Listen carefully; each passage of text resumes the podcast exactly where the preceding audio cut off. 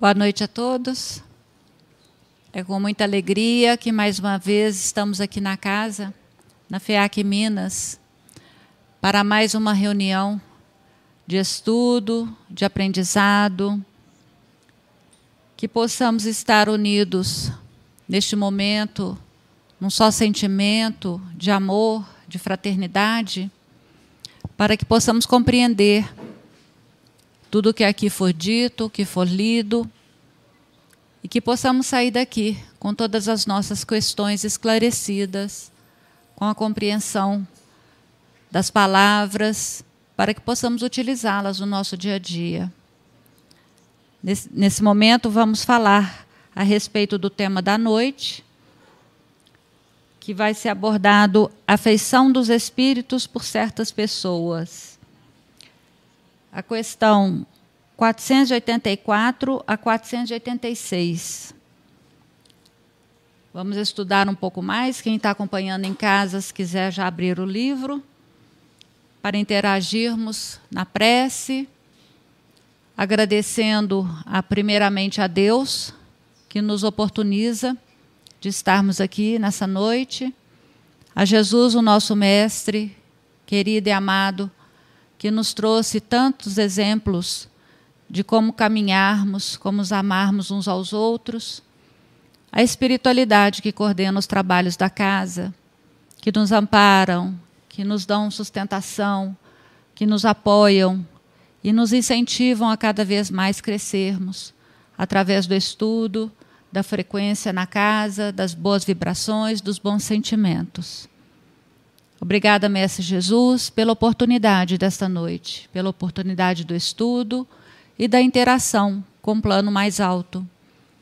Quando nós, mais necessitados, buscamos aquele apoio, aquela fraternidade que Jesus mesmo nos ensinou, que possamos estar interagindo junto com as outras pessoas que cruzam o nosso caminho, com amor, com alegria e com boa vontade.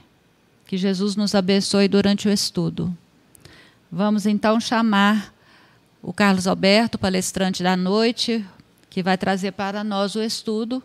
Qualquer dúvida, podemos, no final da, da reunião, se for possível, esclarecer aqueles que têm alguma dúvida. Bom estudo para todos. Bom, pessoal, boa noite para todos. Sejam bem-vindos à Casa de Kardec, a FIAC para mais um estudo do Livro dos Espíritos. Para nós é um motivo de muita alegria poder recebê-los. Espero que estejam bem. Abraço a todos os amigos que estão em casa, nos acompanhando pelo, pela Rede Amigo Espírita e pelo canal Gênesis nas plataformas do YouTube, do Facebook. Um grande abraço para todos que nós possamos dar continuidade a esse estudo que tem favorecido tanto os nossos corações nesse momento dessa travessia, dessa viagem que temos implementado na reencarnação, no planeta Terra, nessa dimensão física, e que a gente possa também ter nesse encontro um instante terapêutico, de sorte que os espíritos possam nos ajudar no que remonta às nossas dificuldades, às nossas possíveis doenças, fragilidades, nós encarnados ou os desencarnados. Daqui a pouco tem o serviço do passe, passe magnético. O pessoal de casa, eu peço que, sugiro que coloque um recipiente com uma água higienizada. Quem sabe a gente não possa ser beneficiado com uma medicação por parte dos nossos queridos amigos espirituais. Então, sem delongas, vamos iniciar a parte do estudo da noite. Lembrando que o Livro dos Espíritos é a obra básica da doutrina espírita, foi editado em Paris, 18, 18 de abril de 1857. É um livro que é dividido, ele é dividido em quatro partes. Nós estamos trabalhando na segunda parte, ou segundo livro, especificamente no capítulo 9. E hoje nós vamos in iniciar o tópico intitulado Afeição dos Espíritos por certas pessoas. Lembrando ainda que estamos dentro do tópico que trata da influência dos espíritos em nossas vidas. Então, o pessoal que está vindo toda semana vai se recordar. O pessoal que está em casa, que tiver interesse, o, os estudos anteriores estão disponibilizados no canal Gênesis. Tá? Temos ali um acervo considerável. Então vamos lá. Afeição dos espíritos por certas pessoas. Nós vamos trabalhar a questão 484 e 486. Então, a partir de agora, eu vou fazer a leitura das questões e peço que vocês possam nos acompanhar e depois a gente volta fazendo os comentários. Beleza? Para mim poder cumprir a promessa, né? Já que eu coloquei no tema três questões, eu tenho obrigação de atender. Então vamos lá. Questão 484. Preparem aí, aperte o cinto. A aventura vai ser tensa. Não, vai ser boa. Brincadeira à parte. Os espíritos se afeiçoam de preferência a certas pessoas? Resposta: Os espíritos bons simpatizam com os homens de bem ou suscetíveis de se melhorarem.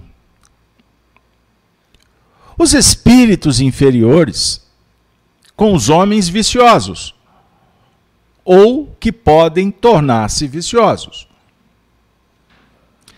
Daí o seu apego, resultante da semelhança de sentimentos. Próxima questão, 485. A afeição dos espíritos por certas pessoas é exclusivamente moral? Resposta: A verdadeira afeição nada tem de carnal. Mas, quando um espírito se apega a uma pessoa, nem sempre o faz por afeição, pois pode agregar a esse apego uma reminiscência das paixões humanas. 486. Os espíritos se interessam pelos nossos infortúnios e pela nossa prosperidade. Os que nos querem bem se afligem com os nossos males que padecemos durante a vida? Resposta: Os espíritos bons fazem todo o bem que podem e se sentem felizes com as nossas alegrias. Afligem-se com os nossos males, quando não os suportais com resignação, porque esses males não vos trazem nenhum benefício, já que então procedeis como o doente que rejeita o remédio amargo que o há de curar. Beleza. Vamos ficar por aqui, Sony? Bom tamanho? Tem material aqui para trabalhar hoje? O que, que vocês acham? Alguma observação? Podemos prosseguir? Então tá. Então agora vamos aos comentários. Hoje eu estou fazendo um pouco diferente para não dizer que eu não falei das flores. Bora lá. A primeira questão. Os espíritos se afeiçoam de preferência a certas pessoas? O que, que você acha, Sonia? Bom, eu costumo dizer que nós temos uma vida. Uma vida só. Vamos fazer um introito aqui só para dar um ritmo um ritmo alucinante ao estudo, hein? Então vamos lá. Nós temos uma vida só. Ou seja, você foi criado por Deus e tem uma vida. Que maravilha. Então, o processo de reencarnar e desencarnar são estágios de uma viagem. Certo? Para que a gente tenha a oportunidade de desenvolver as habilidades, trabalhar as faculdades da alma, a razão, a imaginação e etc. E nós vivemos nos relacionando com os semelhantes e vamos adquirindo afinidades afeições. Como também podemos criar inimizades, né? não é assim? Então, quando nós deixarmos o vaso físico, essa vida, ou seja, esse estágio evolutivo na reencarnação, pós-túmulo, nós vamos dar prosseguimento. Aí vem aquela célebre pergunta: e os nossos entes queridos? Aqueles que já se foram, os que estão ficando, uma vez que você está transitando. Então é natural que essa indagação surja, porque nós temos muito interesse em rever quem a gente gosta. Combinado? Pois bem.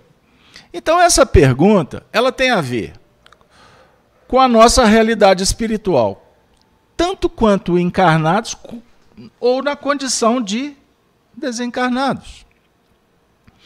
Mas aqui o assunto está versando pela influência dos espíritos em nossas vidas. Beleza? Então, os espíritos que já se foram, eles continuam afeiçoados àqueles que ficaram? Por certo, sim. Porque você desencarnou, você não vai deixar de gostar de alguém. Você não vai se desvincular daquele sentimento. Porque essa conversa com o coração tem muito que não tem muito que discutir. Você vai falar para uma mãe que ela vai deixar de gostar do filho? Ponto. Vou ficar com a mamãe e o filhinho para não, não complicar a vida da gente. Beleza? Mas aqui os espíritos, eles se foram. Eles continuam afeiçoados, eles têm preferência por certas pessoas. Você pode até fazer. Eu faço estudo do livro dos Espíritos, 13 anos no Werner, não foi? 15 aqui, é isso? Deu uma paradinha. Pois é, mas tem, esse muito, tem um bom tempo. Eu sempre, quando comecei o estudo do livro dos Espíritos, eu sempre brinco com o público, dizendo assim: mas e aí, que pergunta tão simples? Tem perguntas no livro dos Espíritos que, se, se você passa o olho, você vai ler em casa, já vai para outra. E muitas vezes a gente não observa que aqui tem uma equação que pode mudar a sua vida.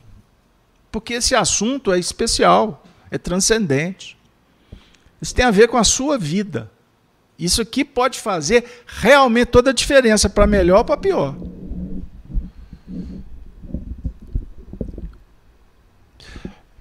Vou apertar o parafuso. Quantas pessoas já se foram, fizeram parte do cenário da sua vida, tiveram um certo grau de importância e hoje estão na vala do esquecimento? O indivíduo nem se lembra. Ah, mas você tem que ficar lembrando? Não, você tem que continuar a sua vida. Mas eu estou trabalhando num contexto daquelas almas que deixaram legados, que deram a vida, que se sacrificaram por você, por nós, por quem ficou. A pergunta é: os espíritos se afeiçoam de preferência a certas pessoas? A resposta é: os espíritos bons simpatizam com os homens de bem ou suscetíveis de se melhorarem. Os espíritos inferiores com os homens viciosos ou que podem tornar-se viciosos. Daí o seu apego resultante da semelhança de sentimentos. Tá. Então você, por essa pergunta e resposta, você pode identificar o seguinte: que os espíritos que se aproximam de nós, eles se veiculam pelo nosso comportamento, pelos nossos sentimentos, pelas nossas escolhas. Tecnicamente é assim, não tem, não tem muita conversa. Você pode. Aí você leva para o campo moral para fazer uma avaliação. E então, quem está comigo? Quem costuma ficar ali debaixo da cama me acompanhando? Lá no cantinho do, do guarda-roupa? Quem que frequenta a sua casa? Já parou para pensar nisso? Tem a ver com o seu comportamento. Mas tem gente que frequenta a minha casa? Tem. Tem. Inclusive a casa que tem a porta aberta. Entra qualquer um. Você pode fechar a porta da sua casa. Para os maus espíritos? Pode. Porque os espíritos se aproximam conforme o nosso comportamento. Conforme o tipo de vibração, de emoção, de conduta. Então, tecnicamente, é assim que funciona. Bons espíritos ou maus espíritos. Espíritos que estão vibrando em faixas inferiores. Espírito é nesse sentido. Que não está praticando bem. Beleza? Então, tecnicamente, não tem muito, não tem muito que sair daqui.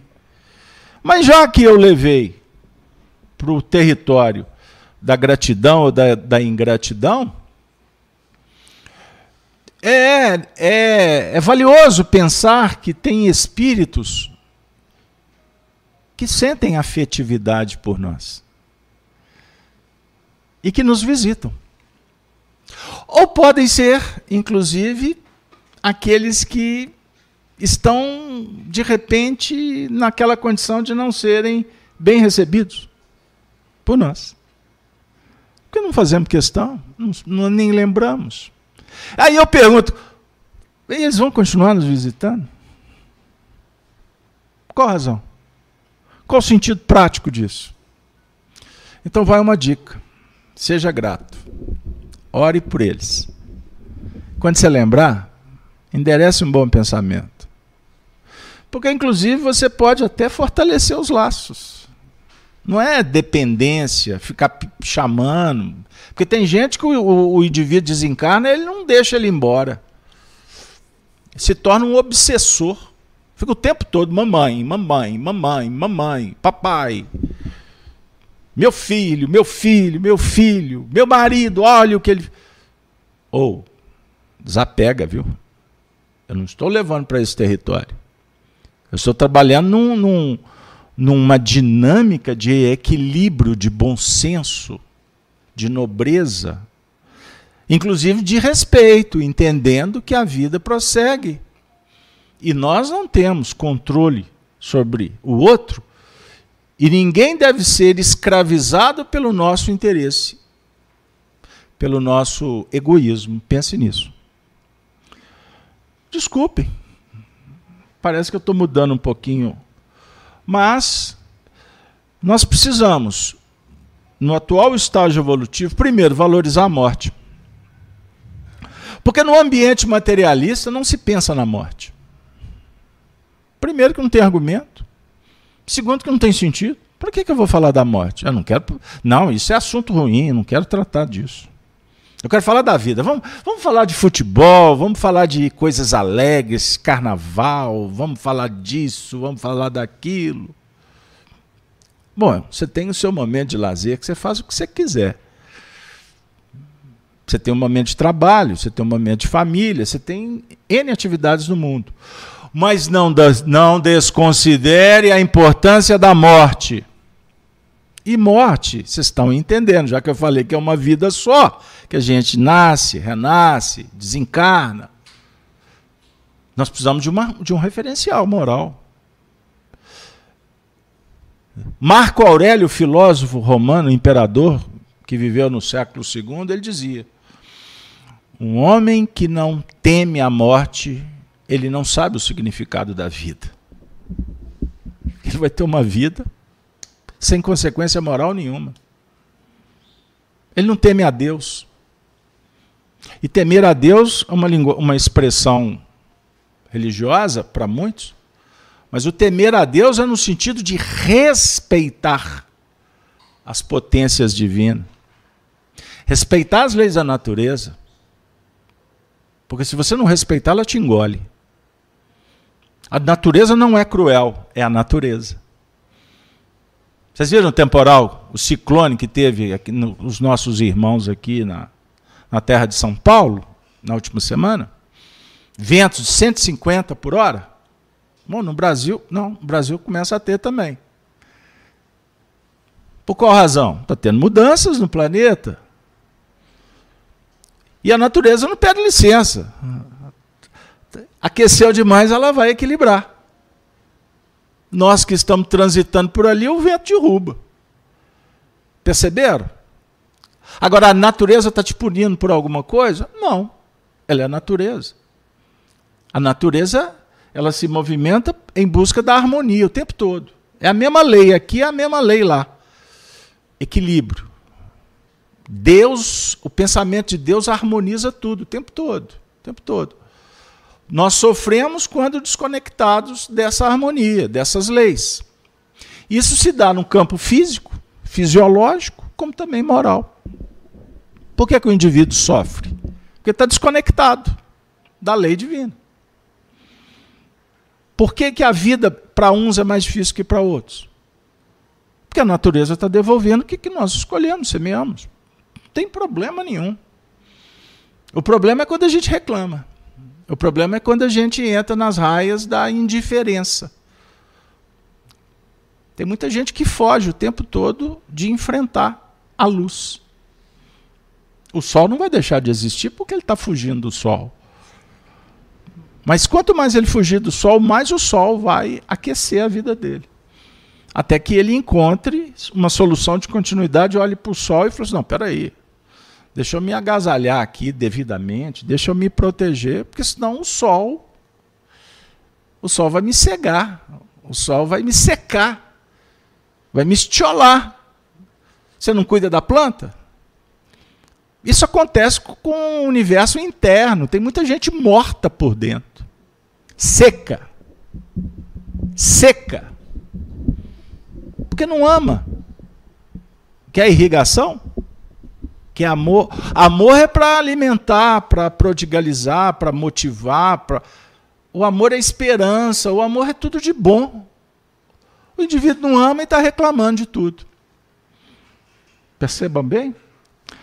Então, esse assunto, gente, ele é um assunto que pode, sem dúvida alguma, nos trazer muitos elementos. Porque, voltando ao literal, os espíritos bons simpatizam com os homens de bem. Você se importa com as suas companhias? Lembra quando a mamãe falava: Meu filho, cuidado. Me diga com quem tu andas, que eu direi quem tu és. Já escutou isso do vovô, da vovó? A geração nova não tem muito interesse em ouvir conselhos. Você tem que se caracterizado por aí. Por isso que caminha a deriva. Guardando proporções, né? Não se generaliza porque unanimidade é burra. Mas a maioria não está muito interessada em ouvir. Há um amigo meu, de uma forma hilária, que ele fala que a geração nova é a geração sabão. Achei mó barato essa. Sabe tudo escorrega na hora do problema. Acha que sabe, mas não sabe. Você é exceção, eu sei disso. Você está num outro patamar. Por isso que você está sentado aqui. Quantos da sua idade senta para assistir uma palestra? No meio de milhares. Conta no dedo. Conta no dedo. Porque, inclusive, vai ser doutrinada para não acreditar em Deus para não respeitar papai e mamãe. Nem o professor. Aliás, o professor nem se dá por respeito. Por respeitar, tá? boa parte deles. Que costuma ter, inclusive, uma linguagem pior do que a do aluno. E eu tenho constatado isso por aí.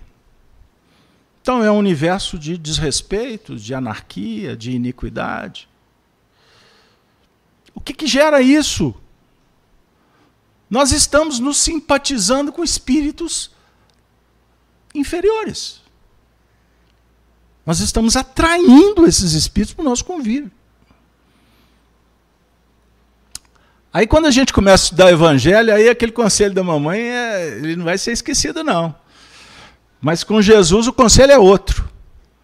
Me diga quem és, que eu direi com quem tu andas. Inverte isso aí. Porque é muito fácil, né? Me diga com quem tu andas, que aí você joga o problema para lá. E de repente, para a mamãe o filho é o anjo. Mas ela mal, mal sabia.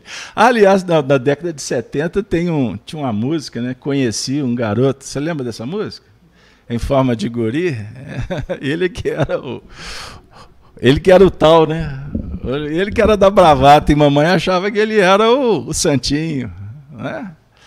Isso é simbólico, tá bom, gente? Para a gente trazer a responsabilidade para nós. Temos que sair do vitimismo, transferindo sempre para o outro a culpa. Não, somos nós. Por isso é que eu bato na tecla. Na sua casa você deixa a porta aberta, qualquer um pode entrar? Se não é assim, por que que espiritualmente? Ah, porque eu não sabia. Então tá bom. Agora você já está sabendo. Mas também não basta só saber. Você tem que começar a entender isso na prática, porque senão é só informação. Informação por informação não é. Informação faz parte do processo educativo, mas não é tudo. Instrução é apenas a, o início. Porque a educação legítima é formação. Então você pega a instrução, ela te orienta, mas você tem que formar caracteres aqui dentro. E isso você faz por repetição, hábito, costume. Perceberam? Aí você vai implementando, você vai implementando, você vai implementando, você vai repetindo. Daqui a pouco você nem mais para para pensar que você já está tendo um bom costume. Mas no início foi uma luta. Não é assim?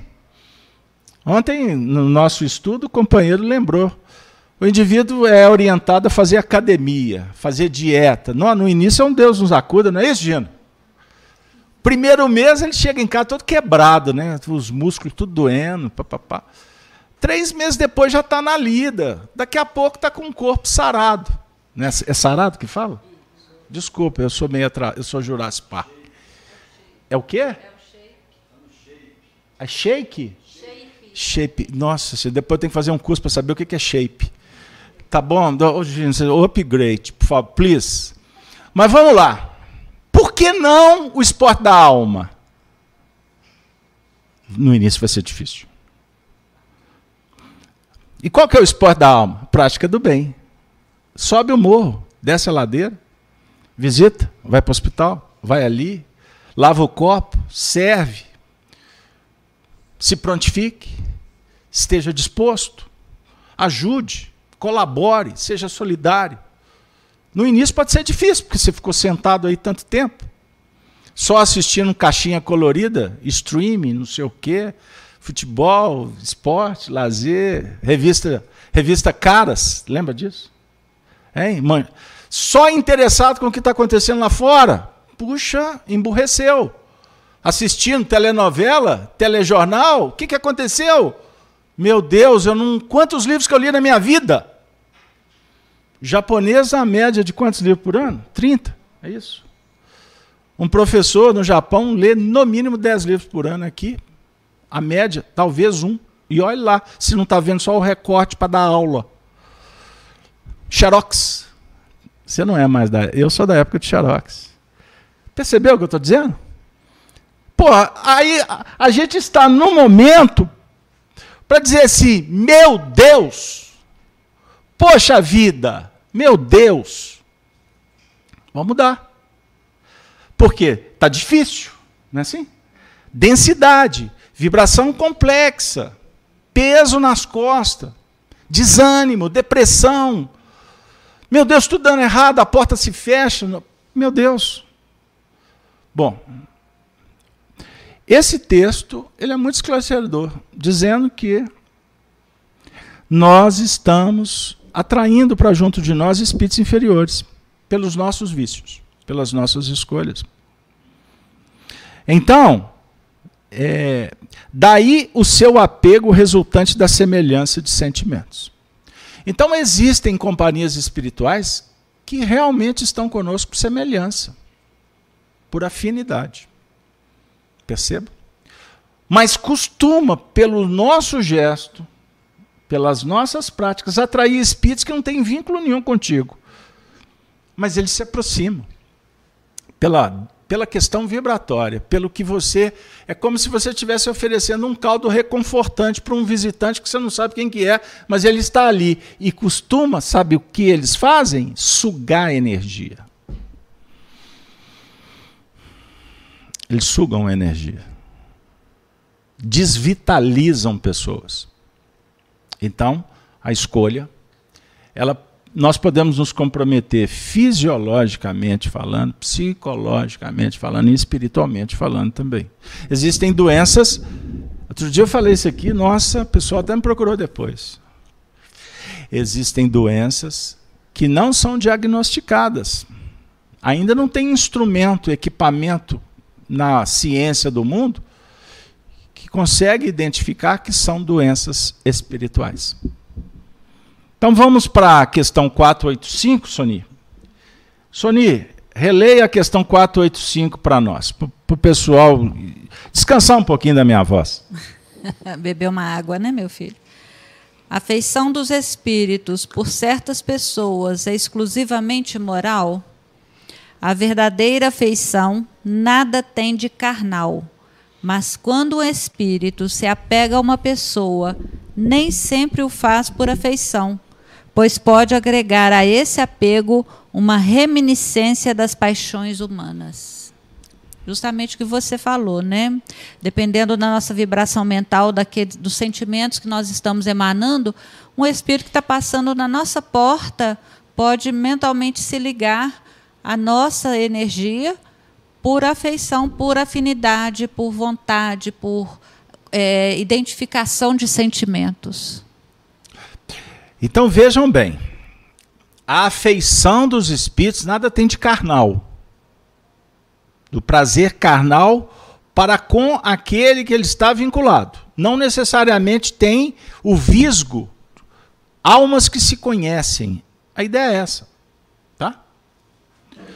Mas, contudo, todavia, porém, nada obstante, o apego pode se dar apenas pela reminiscência que ele tem com relação àquele prazer que ele se locupletava, que ele se, se, que ele se viciou, se viciou, como queira, quando aqui esteve no meio dos encarnados. Significa o quê? Que do lado de lá tem muitos espíritos que ainda têm necessidade de alguns comportamentos que tinham quando encarnados. Carlos Alberto. Dentro dos planos das paixões. Por exemplo, da libido, energia sexual. Então, o, o vício, da, a, o sexismo, o espírito leva e do lado de lá, ele continua tendo as mesmas necessidades. Não, foi, não se tornou um vício? O sexo como equilíbrio energético é sublime, é para a reencarnação. Mas os espíritos vão se vinculando de tal forma com o prazer. E um dos assuntos mais delicados na área da da mediunidade, da espiritualidade é o sexo. Porque você, a prática sexual você está lidando com forças da alma. Não são apenas forças. A dinâmica, o quimismo fisiológico, que tem a ver com a anatomia, não é? com, com as questões glandulares não é só isso. O indivíduo que se torna viciado em sexo, ele altera as funções não só genésicas, mas também os fluxos energéticos da sua estrutura perispiritual, do seu corpo espiritual, que é modelador do corpo físico. O corpo espiritual é energético. Eu vou, vou falar de uma forma muito simples, mas dá para entender. O corpo espiritual, como filamentos energéticos, ele pulsa. Nós temos centros de força que recebem e que emitem energias. Cada setor do nosso corpo tem um plexo específico, vinculado aos nossos centros nervosos do corpo físico. Beleza? Então você tem o coronário, você tem o frontal, você tem o laríngeo, você tem o cardíaco, você tem o gástrico, você tem o genésico, você tem o esplênico. Então, conforme a vida mental, conforme o comportamento do indivíduo, ele pode estar se viciando um determinado centro de força. Curso de passe é ótimo para a gente estudar esse assunto. Um indivíduo que vive muitas paixões, ele vibra muito nas faixas, nas faixas inferiores do corpo. No gástrico, o indivíduo que é glutão. No centro genésico, o sexista, o sexólatra. Ele vai como que é, criando um mecanismo de disfunções, desarmonia no corpo espiritual, porque vem da mente. Irradia para o corpo, para o centro de força, e do centro de força para os aparelhos específicos. O aparelho sexual, o aparelho gástrico, o aparelho cardíaco. Entenderam? Então o que, que acontece? Quando o indivíduo desencarna, o corpo físico ficou por aqui. Ele vai se movimentar com o seu corpo espiritual. Como o corpo espiritual foi o agente que modelou as paixões no corpo físico, ele não tem mais o corpo físico. Então, muitas vezes, para ele se alimentar e continuar vivendo nessas faixas, ele se aproxima de um encarnado. E o encarnado oferece o que ele não tem. Vamos falar só em nível energético, fluídico para não misturar a cabeça de vocês e não criar uma, uma dificuldade. Embora a matéria é muito simples de entender. Nós somos século XXI, não tem muito problema a gente falar algumas coisas aqui. Não tem nada censurado. Censurado é o comportamento imoral, desequilibrante ou desequilibrado. Então o que, que acontece nesse processo? O indivíduo precisa do encarnado. Então ele passa pela rua, vê alguém que é viciado em pornografia, qual é o endereço que ele vai procurar abrigo? Isso em todos os setores, tá? Eu estou usando a questão do sexo, porque, na verdade, a gente vive nesse mundo de muitas anarquias, em que o sexo é utilizado, sim, incentivado de uma forma é, sem precedentes, porque o indivíduo viciado em sexo, ele inclusive se emburrece. Ele perde, inclusive, a dinâmica de raciocínio, de conexões neurais. Isso vai desestruturando o sistema nervoso, até desaguar em situações não só de doenças fisiológicas, mas doenças psicológicas. Traumas, conflitos, dúvida, medo. Por quê? Tudo que é exagerado agride a natureza. Nós não estudamos com Kardec que temos que lidar com a lei divina e natural, a lei física, o clima, a eletricidade, o magnetismo. Né? Nós lidamos, é, nós lidamos com as leis físicas, com as leis fisiológicas. Não temos que cuidar do corpo? O espírito também. Então, quando exageramos, uma vozinha não fala assim, cuidado? Que vozinha é essa? Não é a consciência? Então, quando o indivíduo se torna renitente, embrutecido, e vai batendo de frente quanto à consciência, quanto à consciência, ele está gerando um problema que ele vai ter que resolver amanhã. E nem sempre na mesma encarnação vai dar tempo. Então ele vai levar isso para o mundo espiritual. E do lado de lá, o que antes muitas vezes era até mascarado com medicação, do lado de lá ele vai ter que enfrentar as feras, os monstros, os fantasmas que ele mesmo criou no seu psiquismo. Cuidado com o imaginário. Por isso, quando nós alertamos, porque nós estamos custando a descobrir isso quanto sociedade, tá? Quanto humanidade. Quando a gente alerta, prestem atenção nessas pautas sexistas que estão engrupindo as crianças, porque começa lá, agora. É lá. Estão induzindo ao desequilíbrio geral, psicológico, espiritual. Perceberam? Como que o assunto vai tomando uma dimensão? Então, só que ao mesmo tempo a gente lida com espíritos que estão reencarnando. A definir que a contaminação não vem só de fora. A contaminação também passa por dentro. Certo? Então, vamos lá. Ficou claro, Soninha? Você ia falar alguma coisa, por favor? É, só uma pergunta que houve aqui no chat, e eu aproveito para complementar. É, perguntaram aqui seriam espíritos vampiros, né? que a gente chama de vampiros. Aqueles que sugam energia constantemente da gente e que estão sempre agarrados, vamos dizer assim, a nós. Mas eu também. Quando. Ah, só um pouquinho. Eu, eu, ia fazer a vírgula. É. Vamos devagar, porque senão. Eu entendi onde que ela vai chegar, mas deixa eu, deixa eu pedir para ela colocar um. Eu sou da minha época, não é de carro automático, não, tá? Carro mecânico. Sony, dá uma reduzida aí, põe a segunda marcha, pisa no freio, porque a curva é sinuosa. Porque senão o pessoal vai sair daqui achando que todo mundo está sendo vampirizado. Não é bem assim, mas pode continuar. Não, mas é, é porque. É, claro que o, o, espírito que está apegado a, a nós, ele está apegado por algum motivo que nós mesmos estamos provocando, que nós mesmos estamos fornecendo.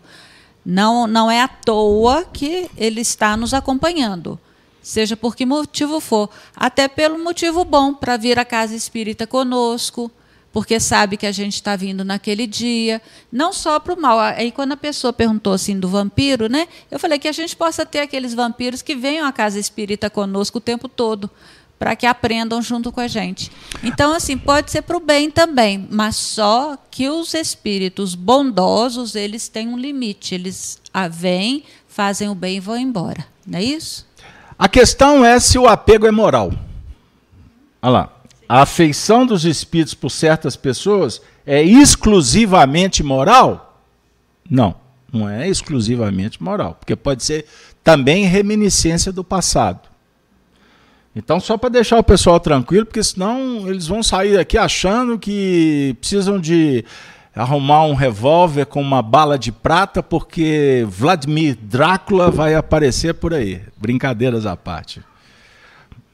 Porque vampiro é com bala de prata, não é isso? Hein? Ah, vai pôr cebola, imagina, cebola dentro de casa e aí vai. Pois é, mas na verdade é o seguinte: para um espírito entrar nessas faixas de hóspede e hospedeira em processos obsessivos e enfermiços, é óbvio que nós estamos refletindo sobre uma condição moral de péssima qualidade. Porque não é assim. Olha o texto que nós lemos. Quando o indivíduo é bom, se aproximam dele os bons espíritos. Praticando o mal, aproximam dele os maus espíritos. Não tem muita explicação. É muito simples. Uma pessoa que tem uma vida, uma conduta reta, o hábito da oração, ele saneia o campo mental, ele cuida das vibrações, das energias, ele busca saúde, ele está buscando equilíbrio. A porta está fechando. Não é qualquer um que vai entrar. Eu não falei da casa? Eu estou falando em nível moral. Então, uma pessoa do bem, um espírito vicioso, doente que chega perto desta pessoa, ele vai se sentir reanimado. Ele vai se sentir fortalecido, ele vai se sentir inspirado. Opa, aqui essa pessoa aqui eu não posso mexer com ela. Ele não consegue nem explicar. Mas o campo magnético é um campo de autoridade. Por isso é que na casa espírita não entram qualquer entidade. Sabiam disso? Em torno de uma casa espírita tem um campo magnético, só entra quem é autorizado. Tem determinados espíritos que ficam na porta. Se entrar aqui um só, um espírito só, é capaz de destruir o nosso ambiente. Sabe aquele momento lá, enquanto família? Está tudo bem, de uma hora para outra, inexplicavelmente o ambiente muda, daqui a pouco o povo está até se atracando. Costuma ser a chegada de uma entidade, ou uma entidade que resolveu apertar o botão para avacalhar com tudo. Como existe invigilância, como as pessoas não têm conhecimento, ignoram e, portanto, não cuidam do próprio comportamento, se torna um instrumento para grande avacalhação. A casa cai. Compreenderam? Então, o assunto ele é delicado. A gente não pode trabalhar assim de uma forma muito rápida, muito. A gente tem que tomar muita, muito cuidado, porque como temos muitos leigos acompanhando o assunto, costuma o indivíduo levar a coisa no pé da letra. E não é assim que funciona.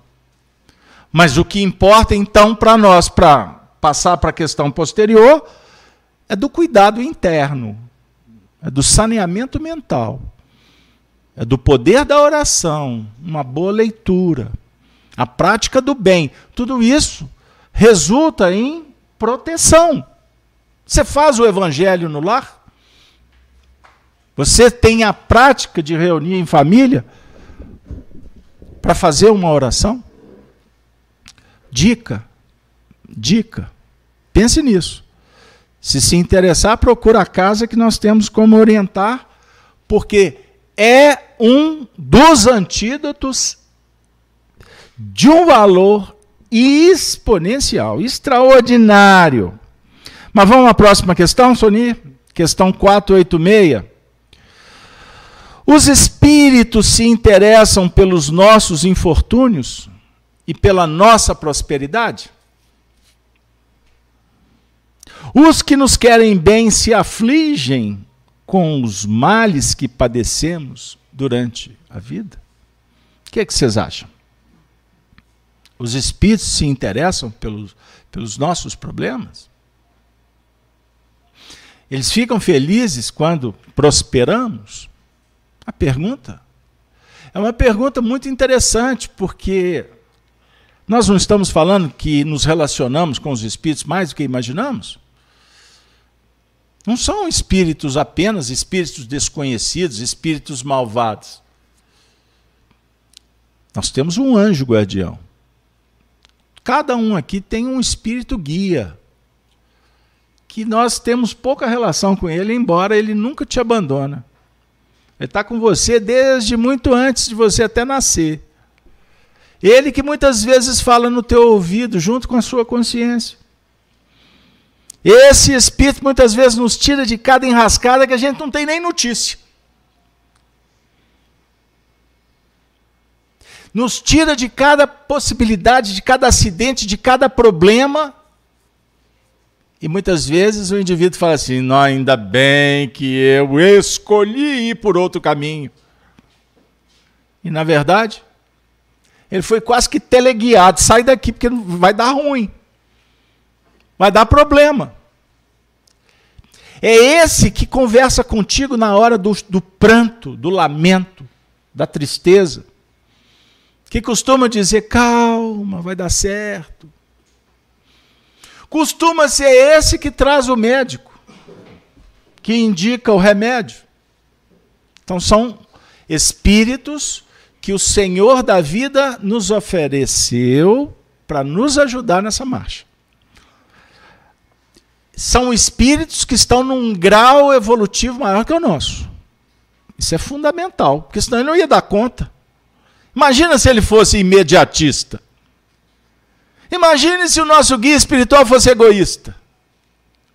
Se o nosso guia espiritual fosse caprichoso suscetível. Sabe aquela história, meu anjo da guarda não combinou com o dele? Tem anjo da guarda coisa nenhuma. É o gênio mau. É a índole complicada. E muitas vezes fomentada por espíritos que querem a aversão mesmo. Então tem brincalhão daqui, tem brincalhão de lá, e costuma virar uma festa, não é o guia espiritual. O guia espiritual vai virar para você e falar assim: pratica a virtude. Lembram quando o Chico Xavier desencarnou, a mãe do Chico Xavier desencarnou? Ele tinha cinco anos de idade. Ali ele começou a ver os espíritos. Ele estava sendo maltratado pela, pela madrinha, né, Dona Rita de Cássia Felizardo. Outro dia eu falei aqui, falei Feliciano. Uma semana depois me puxaram a olheira. Eu falei, Casalberto, é Felizardo. Desculpa. Mandei um, pedi, um pedido de desculpa para a Dona Rita e o seu José Felizardo, que era o marido dela. Isso, eu estou falando dos anos, ali dos anos 1915, tá bom, gente? Mas voltando, a madrinha maltratava o garoto. O Chico começa a ver a mãe, o que, que a mãe fala para ele? Meu filho, perdoa ela. Ele tinha cinco anos. Cinco anos. Mamãe, ela me maltrata. Bom, tem até algumas coisas aí, mas ela cuidou de você, ela te recebe na sua casa, na casa dela. Calma, meu filho. Tudo vai passar. Eis a postura de um guia espiritual. O guia espiritual não vai pôr você para brigar com ninguém. Guia espiritual não vai mandar você para a praça fazer revolução. Isso é, a, é o discurso da sedução da serpente, do dragão. Põe para ver, vai brigar. Você tem direito, lute por eles. Isso é guia espiritual? Foi essa a postura de Jesus lutar por direito? Aliás, dizem que todo dia tem alguém que sai de casa para entrar na justiça contra alguém para ver se aproveita e tira algum proveito.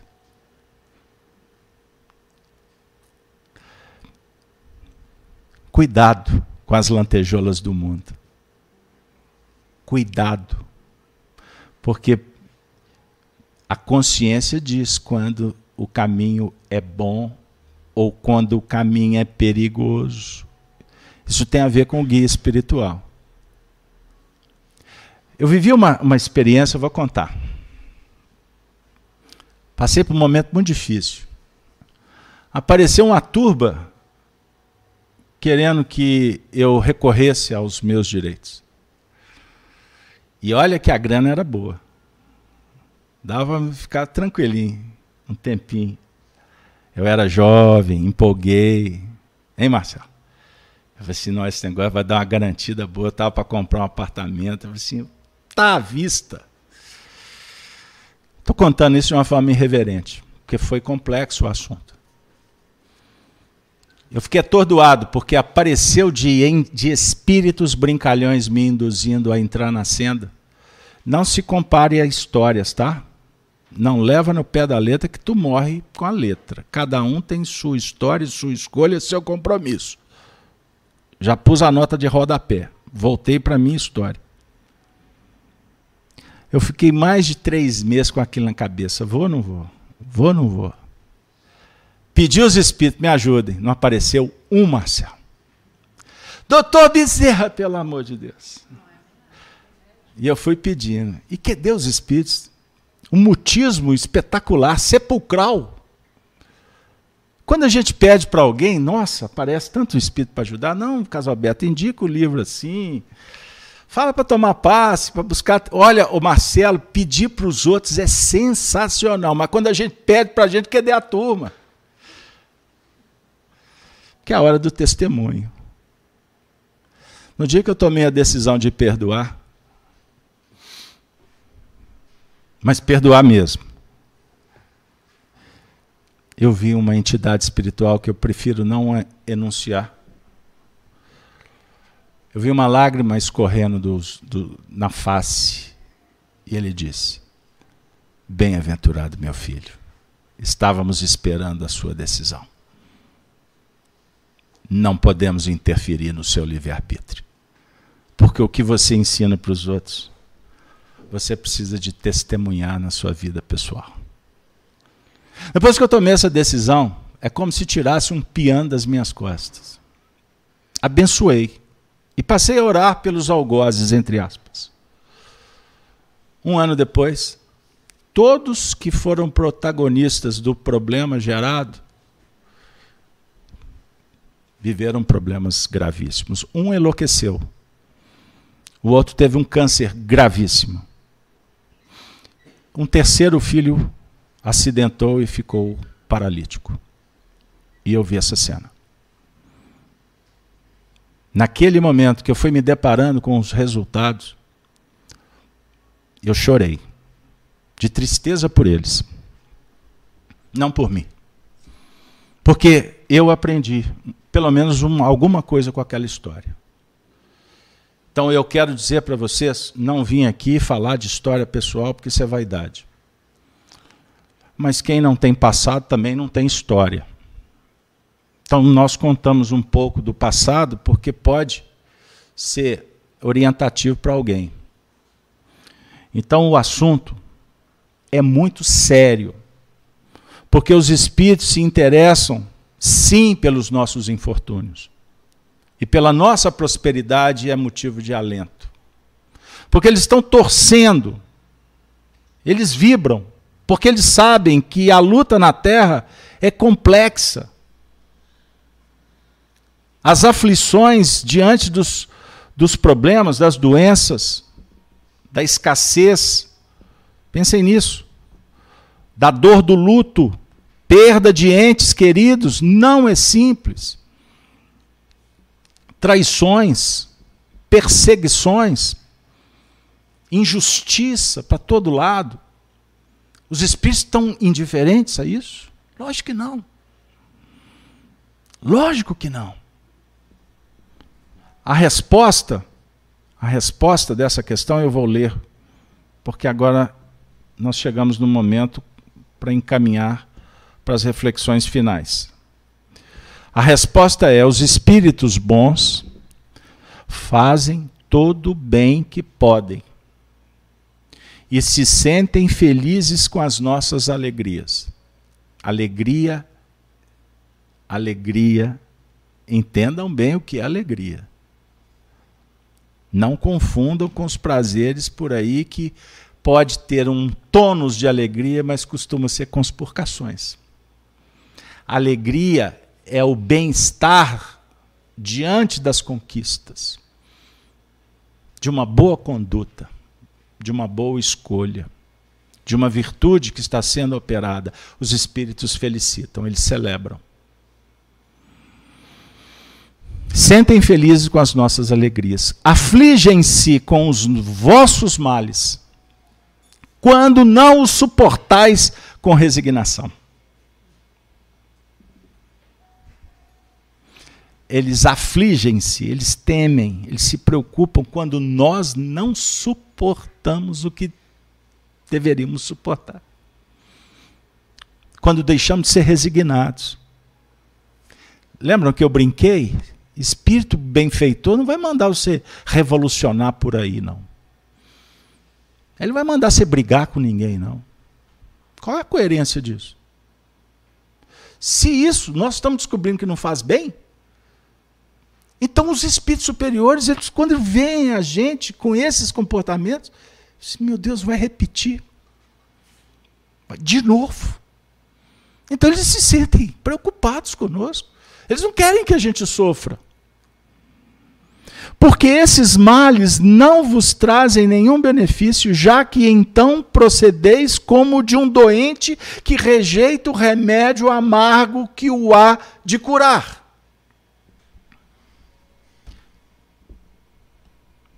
Você, a sua mãe desencarnou? Seu pai? Seus avós?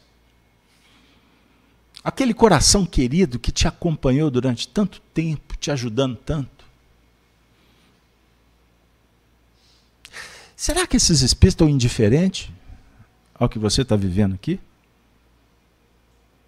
Seria o mesmo que afirmar que eles não vos amam. Certa feita, Allan Kardec vivia um drama, porque Kardec teve uma vida muito difícil. Ele passava por uma dificuldade seríssima, inclusive financeira, faltava recurso para todo lado. E ele foi provado pra, o tempo todo para se manter ereto. E você vai identificar as almas, os gigantes, pelas virtudes que eles vão até o fim com elas. Foi o caso de Kardec. E ele convivia com espíritos de alta estirpe. Dentre eles, Jesus. E certa feita, porque eles o orientavam para codificar essa doutrina que vai ser o código moral do grande futuro da humanidade o Espiritismo. E pouquíssimas pessoas no mundo estão tendo acesso, porque não está na hora. Então agradeça, porque você está começando a ser chamado. Não é porque você é bonzinho, não. Não é porque você, nós somos bonitinhos, não. É porque nós temos alguma coisa para fazer. Porque a grande maioria não está pronta para ouvir isso aqui, não. Kardec perguntou para Jesus. Ele se sentiu constrangido de pedir ajuda econômica. Ele disse, Pô, eu vou passar fome. Mas como ele era um professor, um filósofo, ele perguntou: seria o mesmo que dizer assim, Jesus, o negócio está difícil aqui. Será que eu posso pedir? O senhor que é um espírito que está pensando na humanidade, é justo eu pedir ajuda? Veja a humildade desse homem. Ele estava pedindo para os outros, a vida dele foi dedicar para os outros, mas num determinado momento da estrada ele falou assim: não tem solução. Jesus, será que eu posso pedir? Será que é justo eu pedir? Jesus disse para ele: lógico, todo pedido é justo. Ele é feito com o coração, ele é sincero. Mas eu posso perguntar: é possível a ajuda? Sabe o que Jesus respondeu para ele? Não te ajudar é o mesmo que não te amar.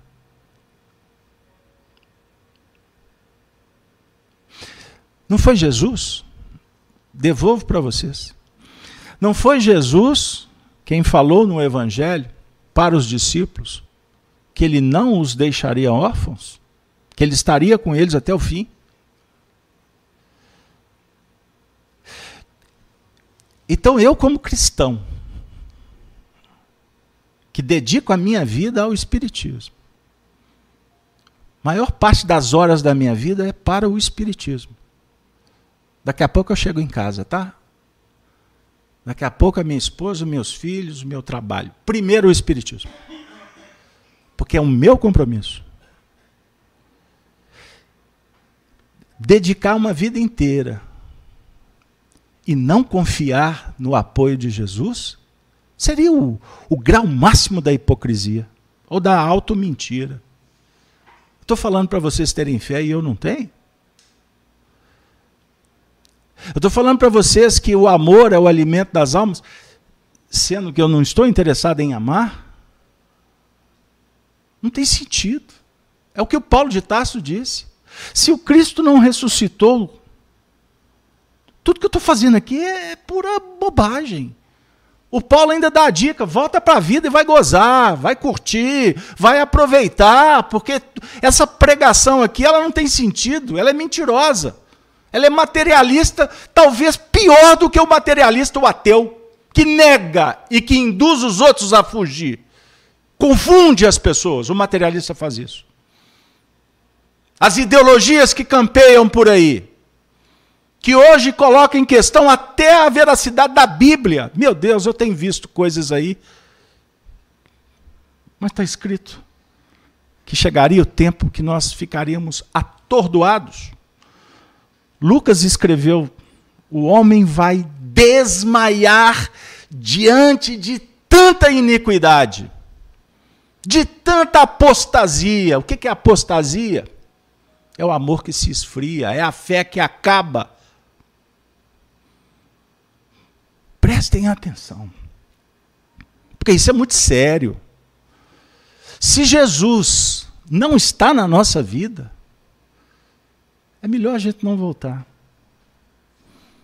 E pode ser que justifique até tirar a vida. Porque Deus não existe. Então vamos fazer, porque não tem problema depois. Você não vai ter que pagar, você não vai ter que responder por nada. Então justifica a corrupção, a mentira, a sedução, a drogadição. Justifica tudo isso. Não tem condição, você não vai solucionar a doença. O ambiente vai continuar pesado, a mediunidade destrambelhada. Não tem cura para a doença. Se a, sua, se a ciência não resolve, vai morrer. Percebam? Entenderam? Então o Espiritismo é uma ciência tão extraordinária que ela nos aproxima daqueles que se foram. Nos aproxima pelo entendimento, porque eles nunca deixaram. Eles nunca nos abandonaram. Aí você vai entender por que, em determinadas ocasiões, o sonho, a saudade, a lembrança, aquele retorno da experiência da noite, com um travesseiro encharcado de lágrimas por ter vivido uma experiência extraordinária. É a realidade do mundo espiritual. Então não tema, não tenha medo, porque tudo que está acontecendo para nós é para o nosso aprendizado a vida prossegue. Mas eu gostaria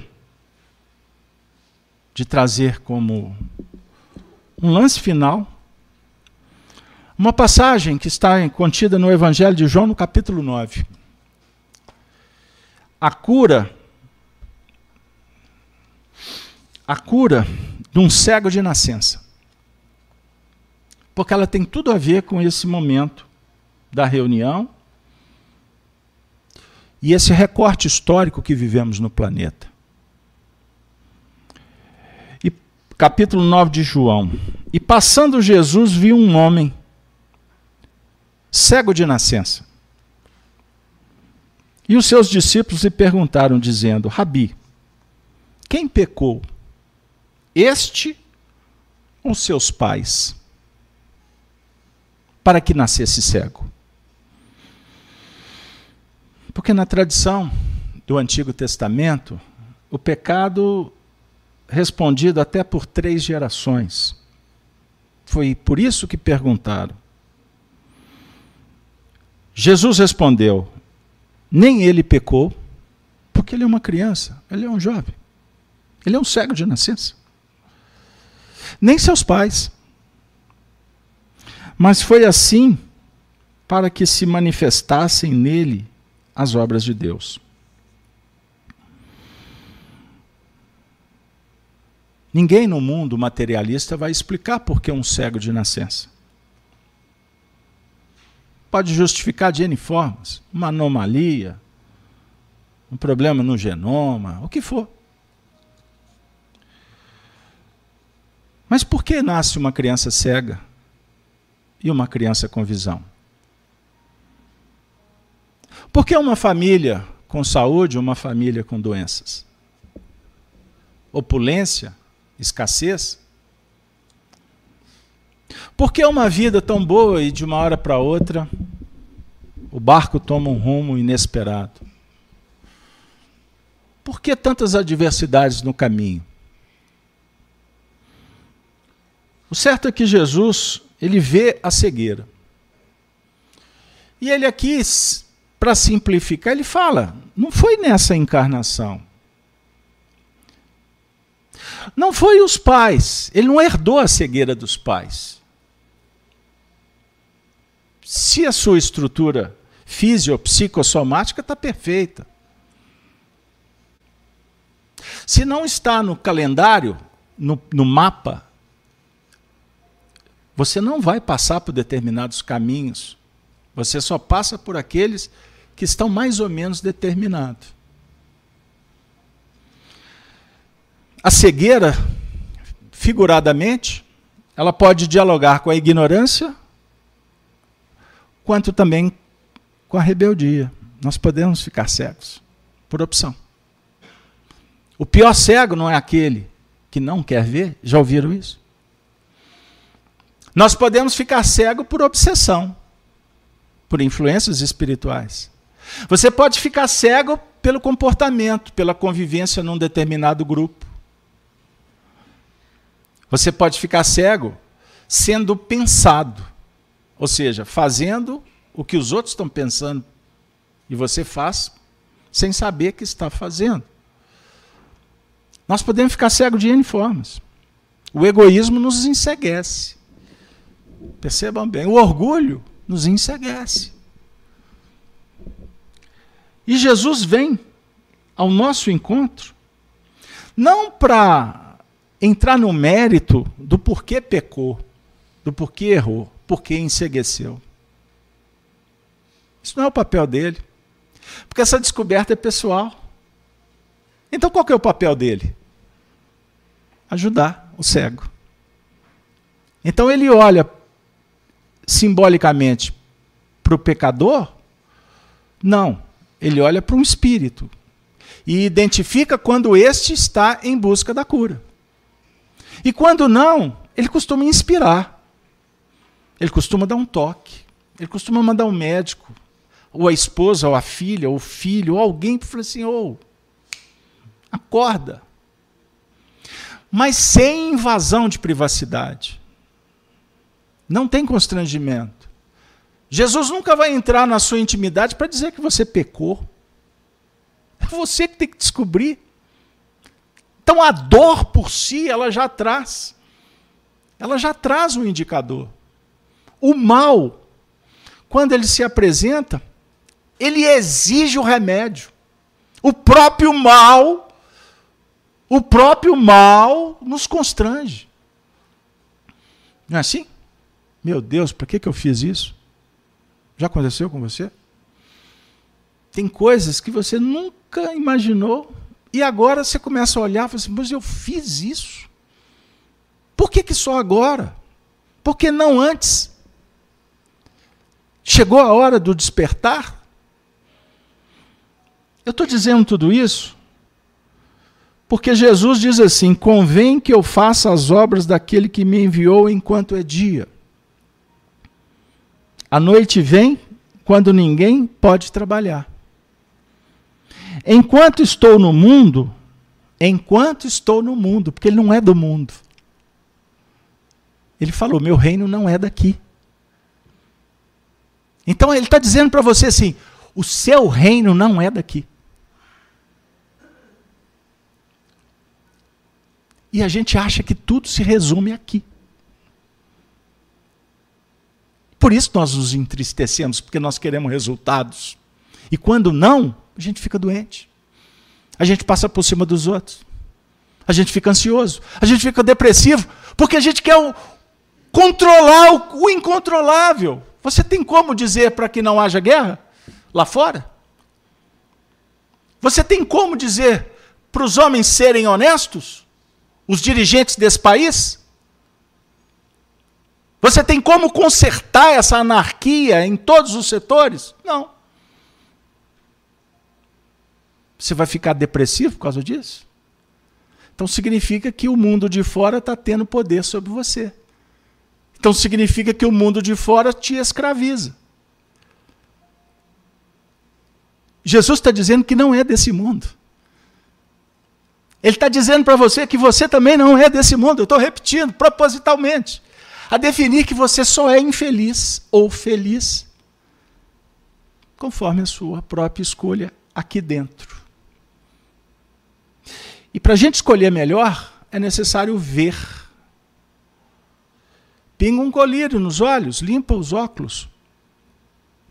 Quem sabe o óculos, os óculos não estão dando conta, faz um exame de novo.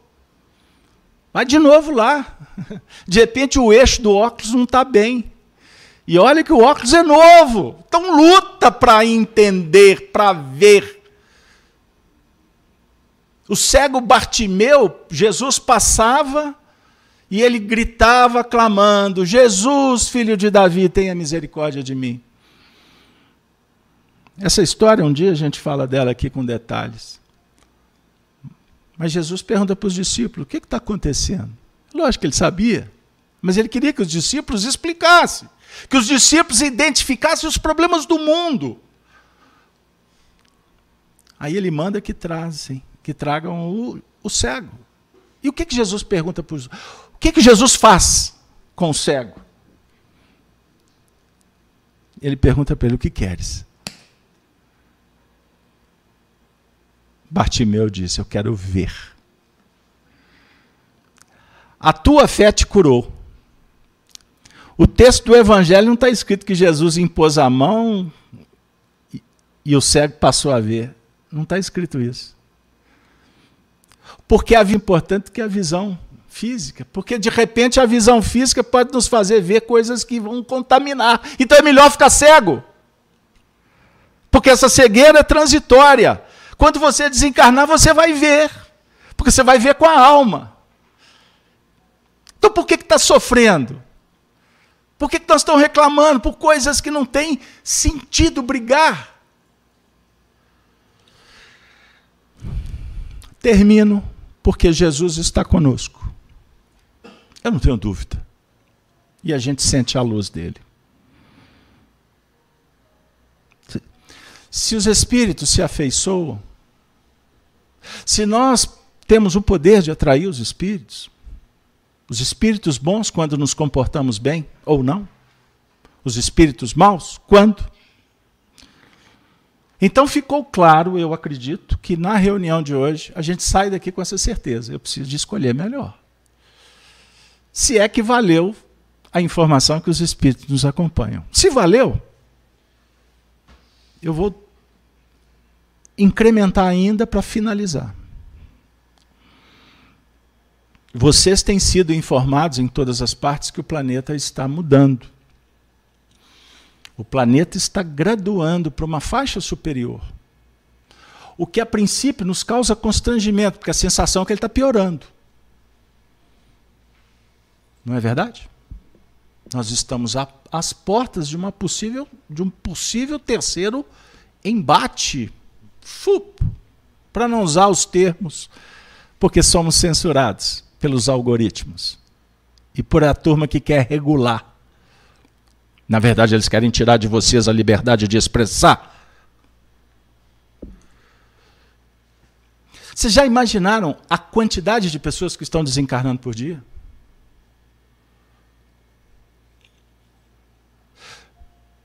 Provocado ou não? Desencarnações naturais, desencarnações provocadas pelas injunções do caminho, e cada um aqui tire a sua conclusão. O certo é que está desencarnando muita gente. E isso também repercute no mundo espiritual. E essas desencarnações em massa causam um desconforto muito grande no além. Existem espíritos que estão vibrando com isso, porque eles se locupletam. Eles vibram com o desespero, com o sofrimento. Então eu quero dizer para vocês com maior tranquilidade para vocês pensarem. Por que essas nuvens espessas, densas, acinzentadas em torno da humanidade?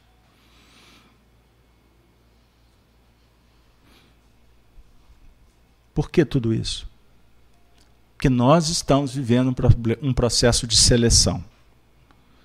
Uma seleção muito séria, muito intensa. Ensina Kardec, na questão 1019 do Livro dos Espíritos, que a Terra só vai melhorar quando da, dela se aproximarem os espíritos superiores.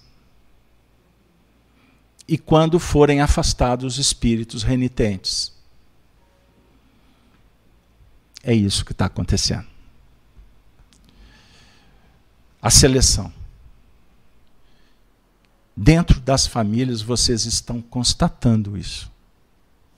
Não é só lá do lado de fora. Dentro dos lares vocês estão identificando que a seleção está acontecendo. O joio e o trigo. Então mantenham a calma, a oração, os bons pensamentos e façam escolhas que dialoguem com as virtudes. E vamos devagarzinho deixando aqueles comportamentos que estão atrasando a nossa caminhada e que estão atraindo para perto de nós energias que não são boas. Imaginem alguém que desencarna fora do programa, numa guerra, num ato violento, num assassinato, tudo isso que está rolando por aí. Como que esse espírito chega do lado de lá? Não é simples, amigo. Não é fácil. É diferente de alguém que desencarna de uma forma natural. Não está indo contra a natureza. A natureza está atuando. É lógico que o indivíduo vai chegar no mundo espiritual se adaptando. E não chegar no mundo espiritual enlouquecido, desesperado, violento, querendo cobrar, querendo sugar energias. Esse é o cenário que estamos vivendo atualmente. Então, quando você se lembrar de um ente que se foi, ore por ele. Lembre das boas histórias. Seja grato. Quando estiver diante de um enfermo, ore por ele. Ajude-o. Quem sabe a ver, ou quem sabe a se sentir melhor. Diante de uma cena que a caixinha colorida te mostrar, que te, que trouxer constrangimento, ore por eles. Ore por eles, ore pela humanidade. Não durma sem fazer uma oração, sem sanear o seu ambiente mental. Então livra-te de tudo que contamina, das imagens que te deprimam. Deixa isso pelo caminho. E não fique dando ouvido para falsos cristos e falsos profetas que estão em todas as partes. Não acreditem nos homens. Acreditem em Deus. Confie em Jesus. E converse também com seu guia espiritual, que é uma alma magnânima. E com todos aqueles que te inspirarem a fazer alguma coisa de bom. Saia. Saia da mesmice. Saia do lugar comum. Deixe a mediocridade lá na lata de lixo. Leia um bom livro. E se levante para ser uma alma a caminho da luz, em paz e certo, tendo a certeza de que a imortalidade, o universo, o infinito nos espera. Não sofra com aquilo que não vale a pena. Afeição dos espíritos por certas pessoas. Agradecemos por tanto carinho que a espiritualidade tem nos abraçado nessa casa nessa vida. Cuidado com tanto carinho da nossa família, dos nossos amigos. Pense nisso. Agora não esqueçam. Acendam a luz do evangelho em vossos lares. Até a próxima. Valeu, Soni. Valeu, Carlos Alberto. Agradecendo a todos a presença, agradecendo ao pessoal do chat. Muito obrigada pela presença de todos. Que Jesus possa abençoar a cada coração que esteve ligado nesta reunião, nesse estudo, e que possamos voltar aos nossos lares mais refeitos, sabendo que a prece é a grande oportunidade que nós temos de controlar um pouco mais a nossa vida espiritual, sabendo que estamos nesse momento da prece ligados ao plano mais alto, a Jesus, e fazendo brilhar a nossa luz. Que esta casa de amor, de caridade, possa estar amparando a todos nós, que a espiritualidade possa nos conduzir até os nossos lares, com amor, com carinho, e agradecendo a presença deles entre nós nesse momento, compartilhando conosco as benesses do plano mais alto. Que Jesus esteja conosco que Maria Santíssima seja nossa guia, nossa mãe espiritual, que possa nos conduzir nesta caminhada. Boa noite a todos, muito obrigada pela presença e que Jesus possa sempre estar no coração de cada um de vocês. Muito obrigada.